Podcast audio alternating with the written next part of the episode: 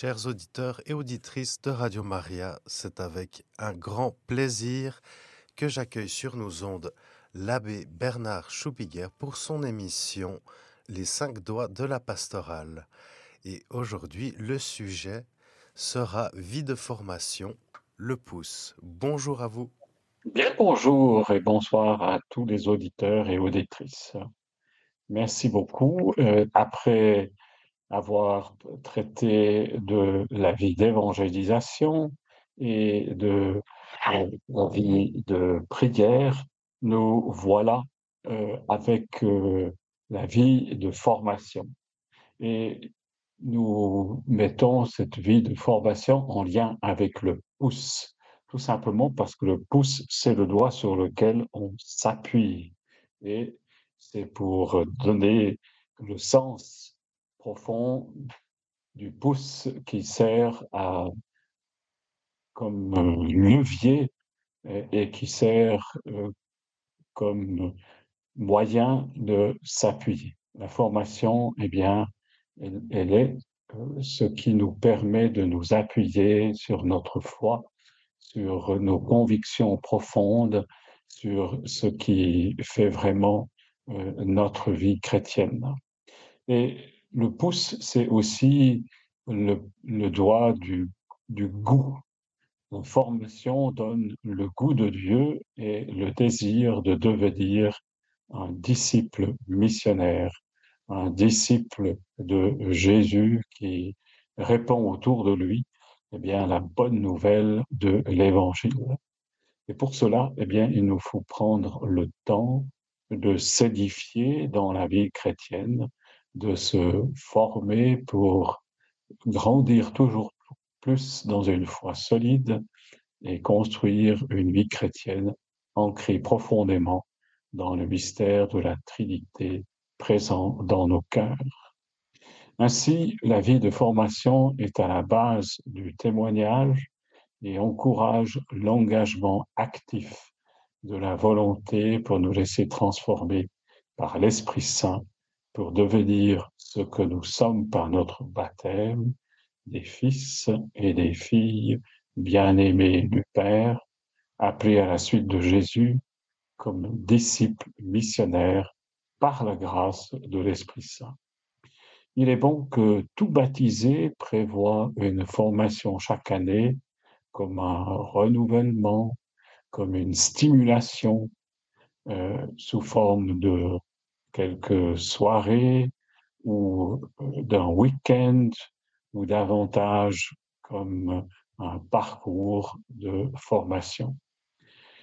Eh bien, laissons un peu plus préciser que, que peut être cette formation. Il y a d'abord des parcours de formation de base qui nous permettent de renouveler notre foi, de l'approfondir dans tous les domaines. Il y a ensuite euh, la formation dans le domaine de la Bible pour que nous puissions mieux connaître la parole de Dieu. Une formation dans le domaine de la vie, dans l'Esprit Saint, comment se laisser conduire par l'Esprit Saint au, au quotidien une formation à la spiritualité dans les différentes spiritualités qui existent, une formation qui serait un approfondissement de, la foi, et en particulier du credo, une formation pour mieux découvrir le sens et euh, approfondir les sept sacrements, et puis enfin une formation peut-être plus pratique pour le service ou pour l'évangélisation. C'était euh, ce que nous avons aussi déjà euh, traité avec euh, la vie d'évangélisation. Dans nos paroisses, mais surtout dans nos unités paroissiales, dans nos unités pastorales, pardon, nos régions diocésaines, notre diocèse, eh bien, il nous est proposé de nombreuses euh, formations dans tous les domaines de la Bible, de la spiritualité, de la théologie et de la pastorale. J'aimerais nommer là quelques-uns des parcours de formation de base euh, dans le canton de Fribourg, donc dans la région diocésaine de Fribourg, eh bien, il y a le parcours Galilée, qui est une formation de base pour toute personne qui a envie d'approfondir sa foi. Et puis, il y a la formation Emmaüs, qui est davantage en vue d'un engagement pastoral, en catéchèse, en paroisse, en, en, aumônerie. Euh, voilà ce qui est proposé par euh, l'équipe de formation dans le canton de Fribourg. Dans le canton de Vaud, cette même formation de base s'intitule euh, le parcours Siloné. Dans le canton de Neuchâtel, eh bien, ce parcours s'intitule Barnabé.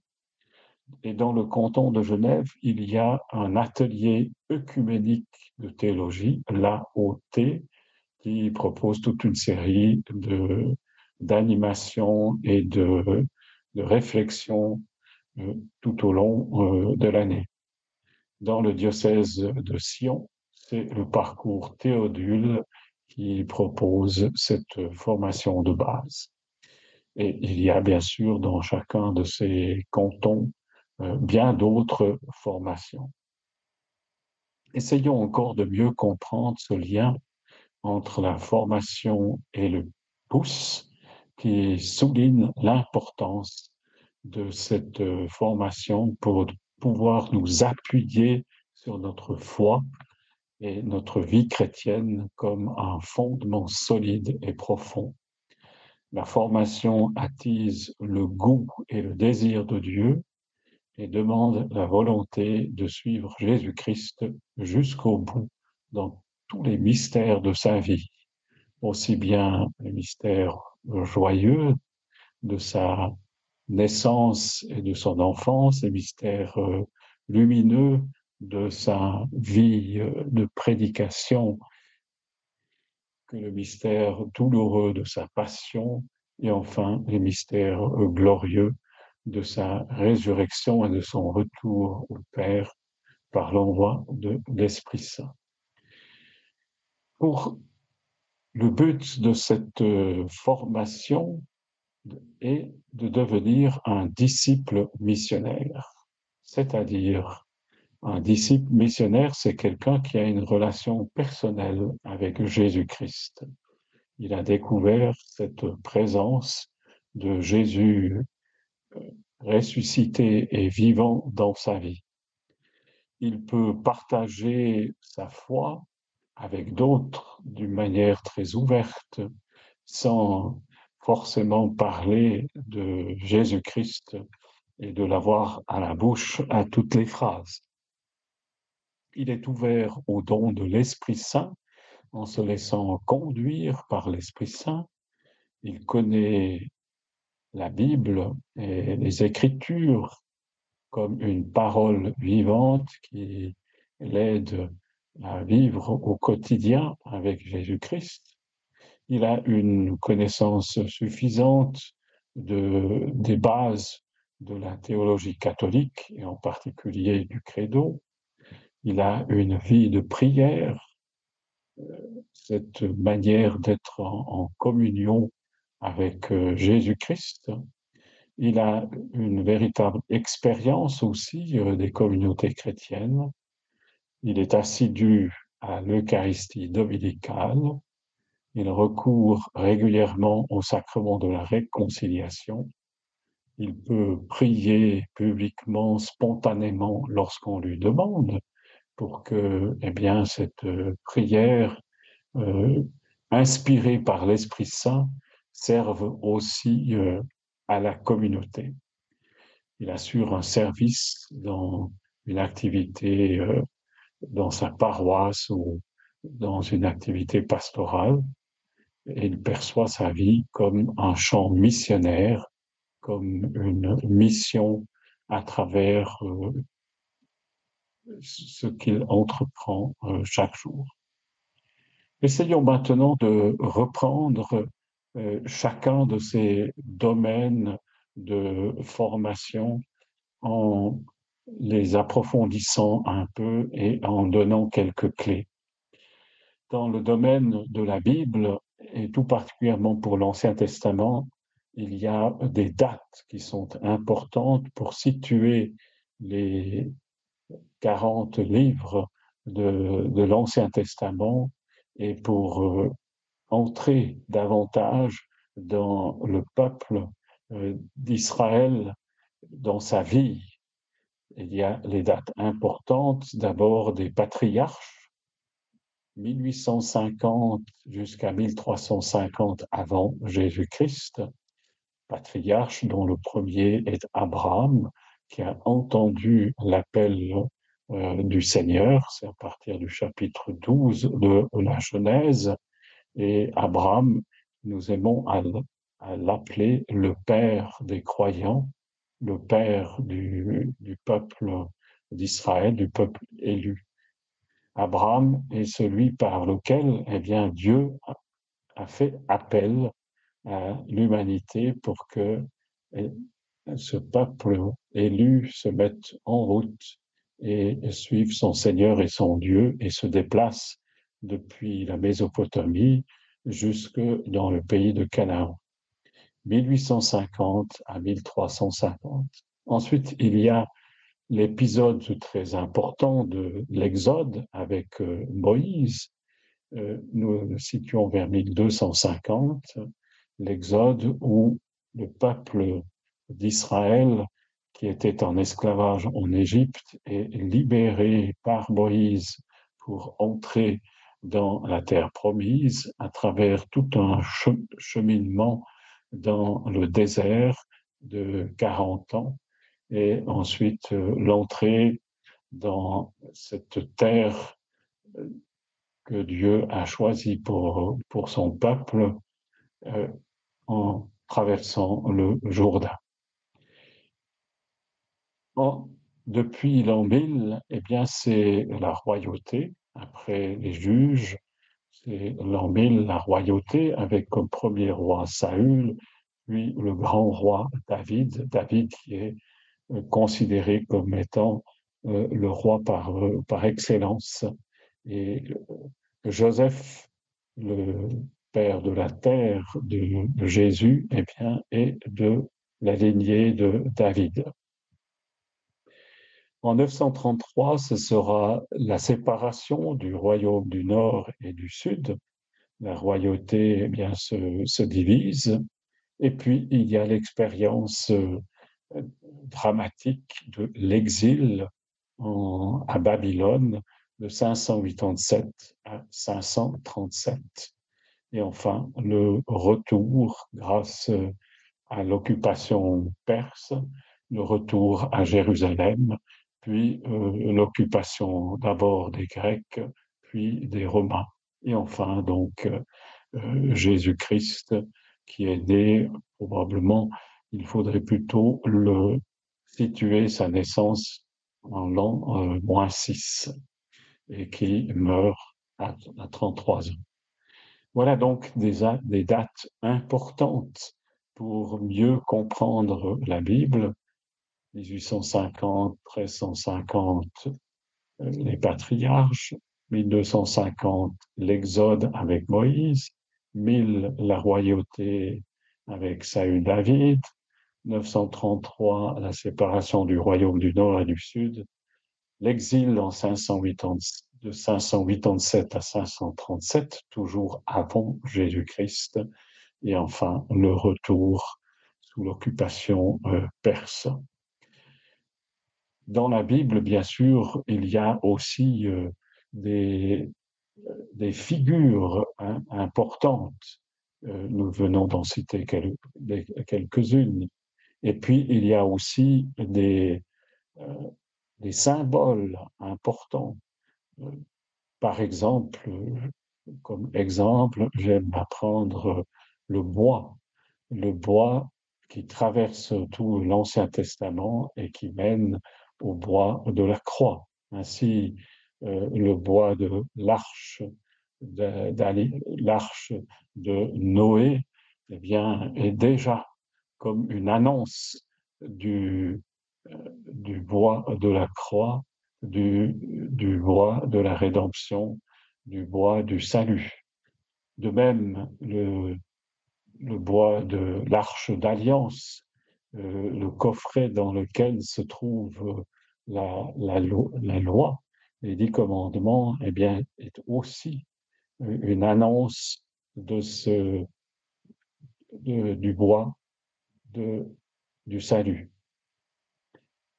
Il y a d'autres, bien sûr, d'autres symboles comme l'eau, comme euh, l'arbre, euh, comme le feu. Euh, et c'est vrai que c'est intéressant de, se préoccuper et de mieux comprendre ces différents symboles pour entrer dans la compréhension meilleure de la Bible. Il y a aussi la formation de la vie dans l'Esprit Saint. Comment se laisser conduire par l'Esprit Saint au quotidien? Et c'est tout la formation aussi dans le domaine de, du discernement spirituel et donc de l'accompagnement euh, spirituel. C'est vrai que c'est important en tant que chrétien que l'on soit accompagné pour que, comme dans un miroir, nous puissions mieux comprendre les lieux de la présence de Dieu dans notre vie. En relisant euh, notre vie à la lumière de la parole de Dieu, nous pouvons mieux saisir les, les moments clés dans lesquels eh bien, Dieu s'est manifesté à nous et nous pouvons mieux saisir aussi les différents, les différents signes de la présence, de l'amour et de la miséricorde de Dieu. Et c'est donc tout un, cheminement que nous pouvons euh, découvrir à travers euh, eh bien, cette vie euh, dans l'Esprit Saint que nous avons à découvrir, approfondir et toujours mieux vivre.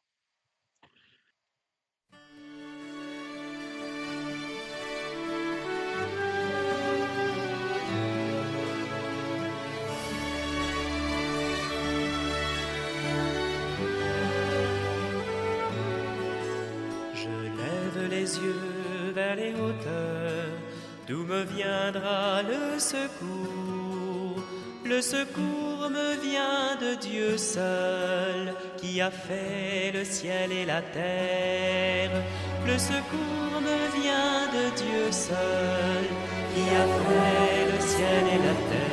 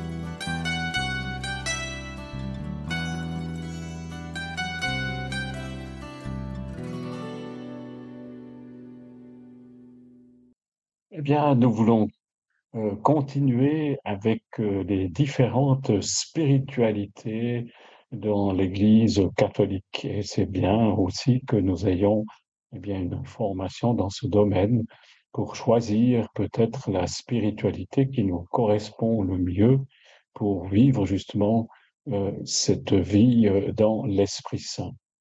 La tradition chrétienne eh bien, a vu naître divers, la diversité des courants et des familles euh, spirituelles à travers une manière de prier et d'approcher la mission, euh, des éléments d'une pédagogie spirituelle, des textes bibliques préférés et un enracinement dans une expérience spirituelle personnelle forte et déterminante à travers euh, des saints. Il y a tout d'abord la spiritualité des ermites, c'est la spiritualité des tout premiers euh, grandes figures que sont Saint Antoine euh, au IIIe siècle, la chartreuse de Saint, Bruno au, XIe siècle. Et cette spiritualité, eh bien, nous donne à, à penser à l'ascèse, à la pénitence, mais aussi à la pauvreté et à l'obéissance, une vie euh, enfoui dans le silence et dans la solitude qui devient une plénitude.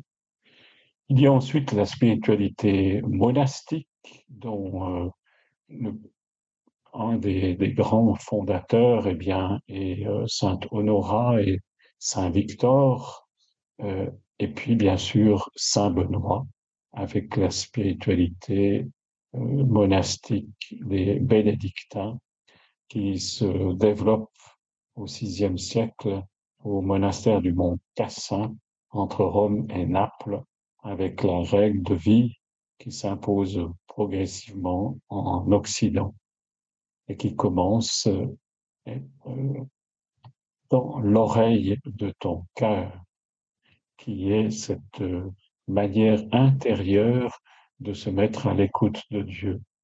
Il y a parmi euh, cette spiritualité monastique, aussi Saint Bernard de Clairvaux, qui au XIIe siècle a proposé une réforme, euh, la réforme cistercienne.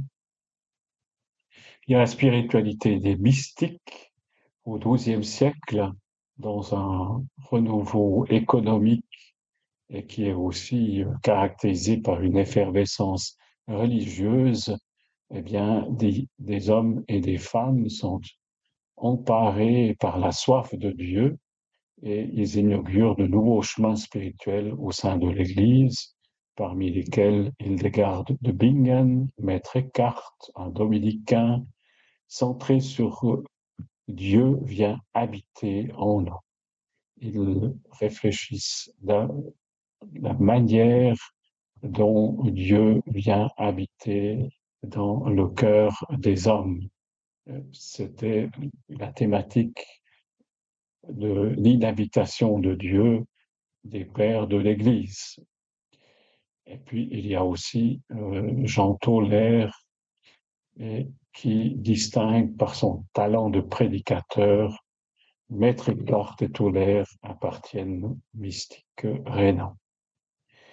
Ensuite, il y a la spiritualité des ordres mendiants, avec principalement les dominicains, les franciscains et les clarisses. Saint François d'Assise, euh, au XIIIe siècle, eh bien, euh, fait naître les ordres mendiants.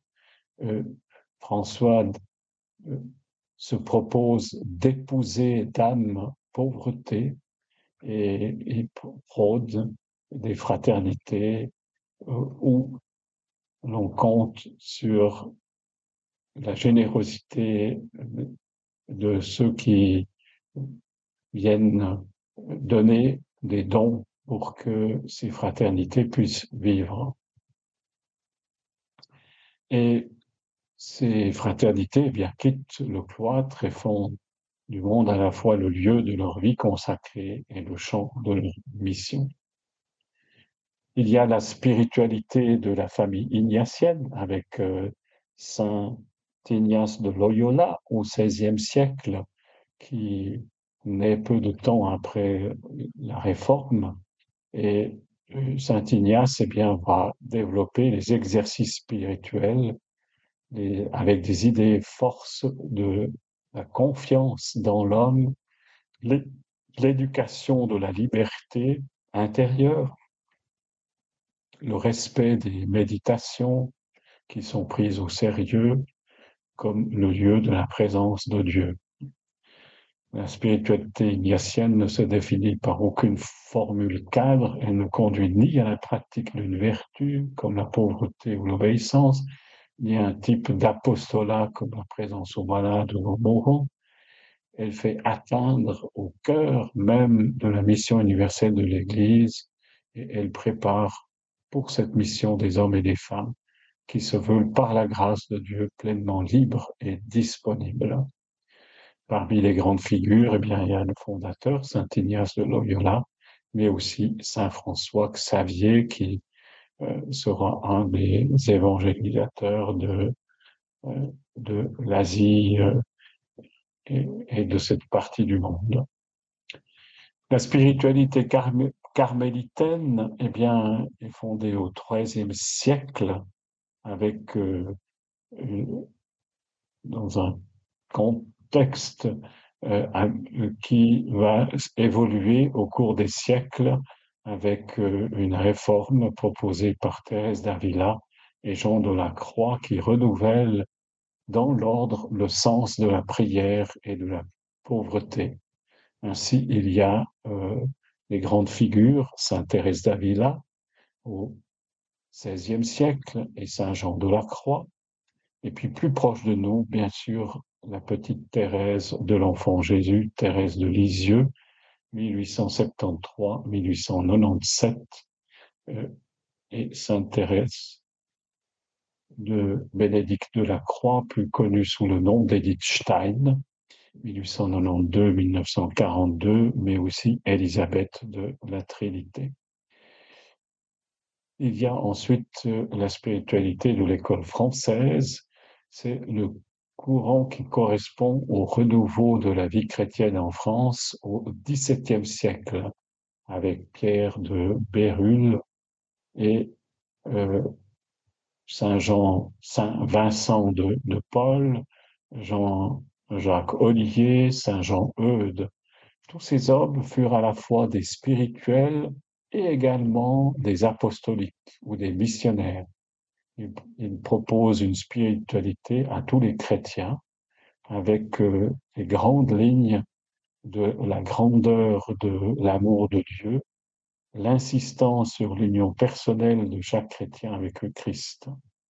Cette école s'est développée avec des hommes, mais aussi avec euh, diverses personnalités dans leur initiative, telles que Saint Vincent de Paul, fondateur des prêtres de la, de la mission, Louise Marillac, des Filles de la Charité, Jean-Jacques Ollier de la Compagnie de Saint-Sulpice et des séminaires, et puis Saint Jean-Eudes de la Congrégation de Jésus et de Marie. Et enfin, Saint Louis Grignon de Montfort, dont la spiritualité, dont la spiritualité met un accent fort sur la Vierge Marie et il est le fondateur avec euh, Saint Jean-Baptiste de la salle des frères des écoles chrétiennes. Ensuite, il y a la spiritualité salésienne avec euh, Saint François de Sales, qui a une vision très optimiste de Dieu et de l'homme, il, insiste sur l'aspect de gratuité de l'amour de Dieu qui aime sans mérite c'est au XIXe siècle que la spiritualité salésienne va trouver un nouveau canal de, de diffusion grâce à Don Bosco, fondateur des Salésiens. Et parmi les grandes figures donc de cette spiritualité, il y a bien sûr Saint François de Sales, Sainte Jeanne de Chantal, fondatrice des Visitandines, et Saint Jean Bosco, fondateur de, des Salésiens qui vont s'occuper surtout de l'éducation. Il y a aussi la spiritualité missionnaire avec euh, les missions étrangères, la congrégation du Saint-Esprit, les spiritains, euh, avec euh, Claude François Pouliard, les Pères Blancs, Société missionnaire d'Afrique, et, puis la spiritualité de Charles de Foucault, 1858-1916, qui est une spiritualité qui s'incarne dans les différents états de vie chrétienne, laïque, religieux, religieuse et prêtre, et qui euh, va mettre l'accent sur le mystère de Nazareth, dans la joie de l'amitié et dans la vie partagée, toucher comment Dieu vient à chacun dans la simplicité euh, du quotidien. La spiritualité aussi au cœur des villes avec euh, Madeleine Delbrel, 1904-1964, qui est convaincue de trois conditions. Assimiler soi-même la foi et l'évangile, consentir à une certaine solitude, à une sorte de désert dans le désert des rues et où l'on rencontre et on contemple un peuple en attente du salut. Et enfin, le troisième point, le plus important dans cette évangélisation, c'est son caractère fraternel. On ne vient pas de l'extérieur apporter quelque chose d'étranger à l'humanité, on vient communiquer l'amour de Dieu avec le langage de la fraternité. C'est aussi dans ce courant qu'est né les fraternités monastiques de Jérusalem, fondées en 1975. Et puis, bien sûr, il y a aussi la spiritualité du couple, la spiritualité conjugale, euh, avec euh, les équipes Notre-Dame, fondées par le père Caffarel, euh, pour que les couples puissent cheminer ensemble et toujours mieux vivre le sacrement du mariage, l'amour de Dieu et du prochain.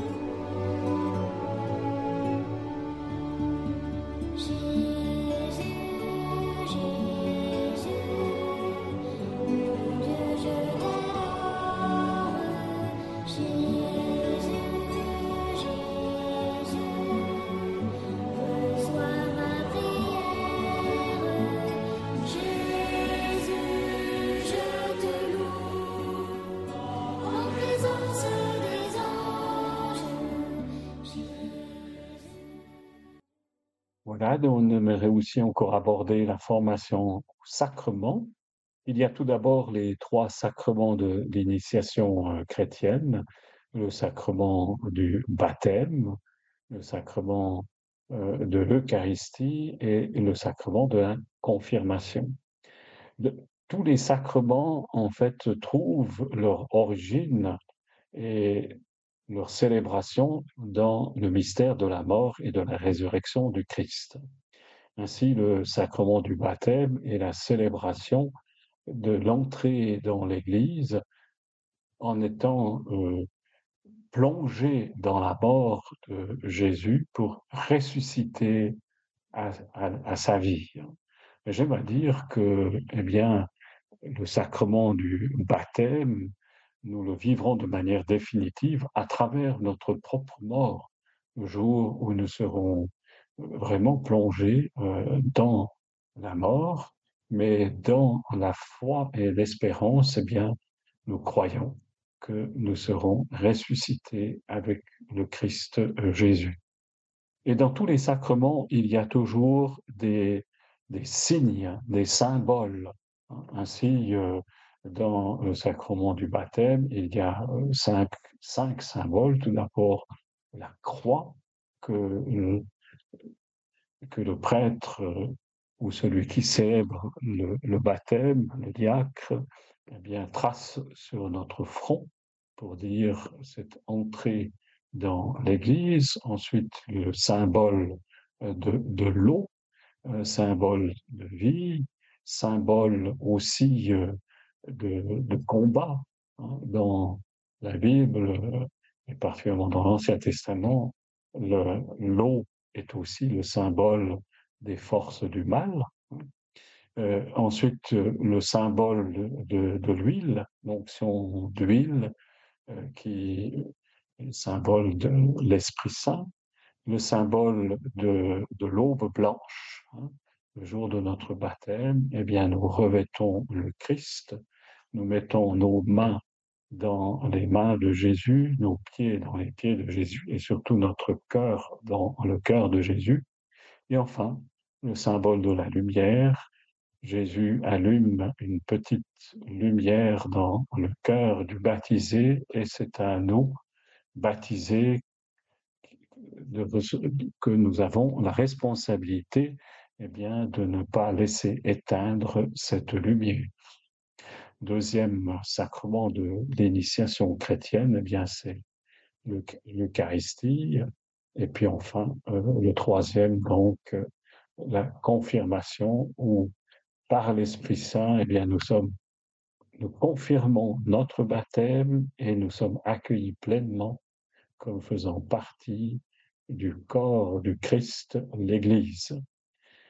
Il y a deux sacrements euh, de guérison, le sacrement de la réconciliation ou du pardon, où eh bien, nous sommes guéris de nos péchés pour retrouver la dignité de fils et filles bien-aimés du Père, la dignité de baptiser, la pureté de notre baptême. Et puis, il y a le sacrement de l'onction des malades, où eh bien, nous prions pour être euh, guéris, mais aussi pour accueillir euh, le mystère de la passion à travers euh, maladie, vieillesse et à travers ce que nous, nous devons ou pouvons vivre au quotidien. Et enfin, il y a les deux sacrements du choix, le sacrement du mariage, le choix de choisir de vivre ensemble pour donner corps à l'amour de Dieu à travers euh, l'amour du couple, et puis le sacrement de l'ordre, euh, choix de, de vocation pour eh bien, euh, être au service de l'Église en représentant le Christ. Il y a aussi la formation et l'approfondissement de la foi, en particulier du credo, la découverte de Dieu le Père, Dieu le Fils, Dieu l'Esprit Saint. C'est toute la Trinité que nous apprenons à mieux connaître pour mieux saisir qui est ce Père euh, qui nous aime tel que nous sommes et qui a créé toutes choses belles et bonnes, qui est ce Jésus-Christ qui est né de la Vierge Marie à travers euh, l'Esprit Saint, qui a souffert sous, Ponce Pilate, et nous pourrions réciter euh, tout le credo pour mieux le découvrir euh, et l'approfondir. Jésus qui, qui est ressuscité le troisième jour après avoir, après être descendu au séjour des morts et qui est vivant et qui nous attend dans l'éternité, dans la maison de Dieu, notre Père. Et enfin, l'Esprit Saint, euh, il ne faut jamais l'oublier, c'est même euh, celui qui nous permet d'entrer dans cette, dans cette circulation d'amour de la Trinité, l'Esprit Saint qui est la vie de Dieu en nous et qui nous anime de l'intérieur pour nous rassembler en Église et nous aider à concrétiser jour après jour cette vie de Dieu avec nous. Il y a aussi euh, ce, que je, ce dont je vous parlais, une formation plus pratique lorsque nous nous engageons pour un service et lorsque nous nous engageons pour l'évangélisation. Voilà donc cette vie de formation qui est importante pour que nous puissions euh, grandir dans notre foi et dans notre vie avec Dieu.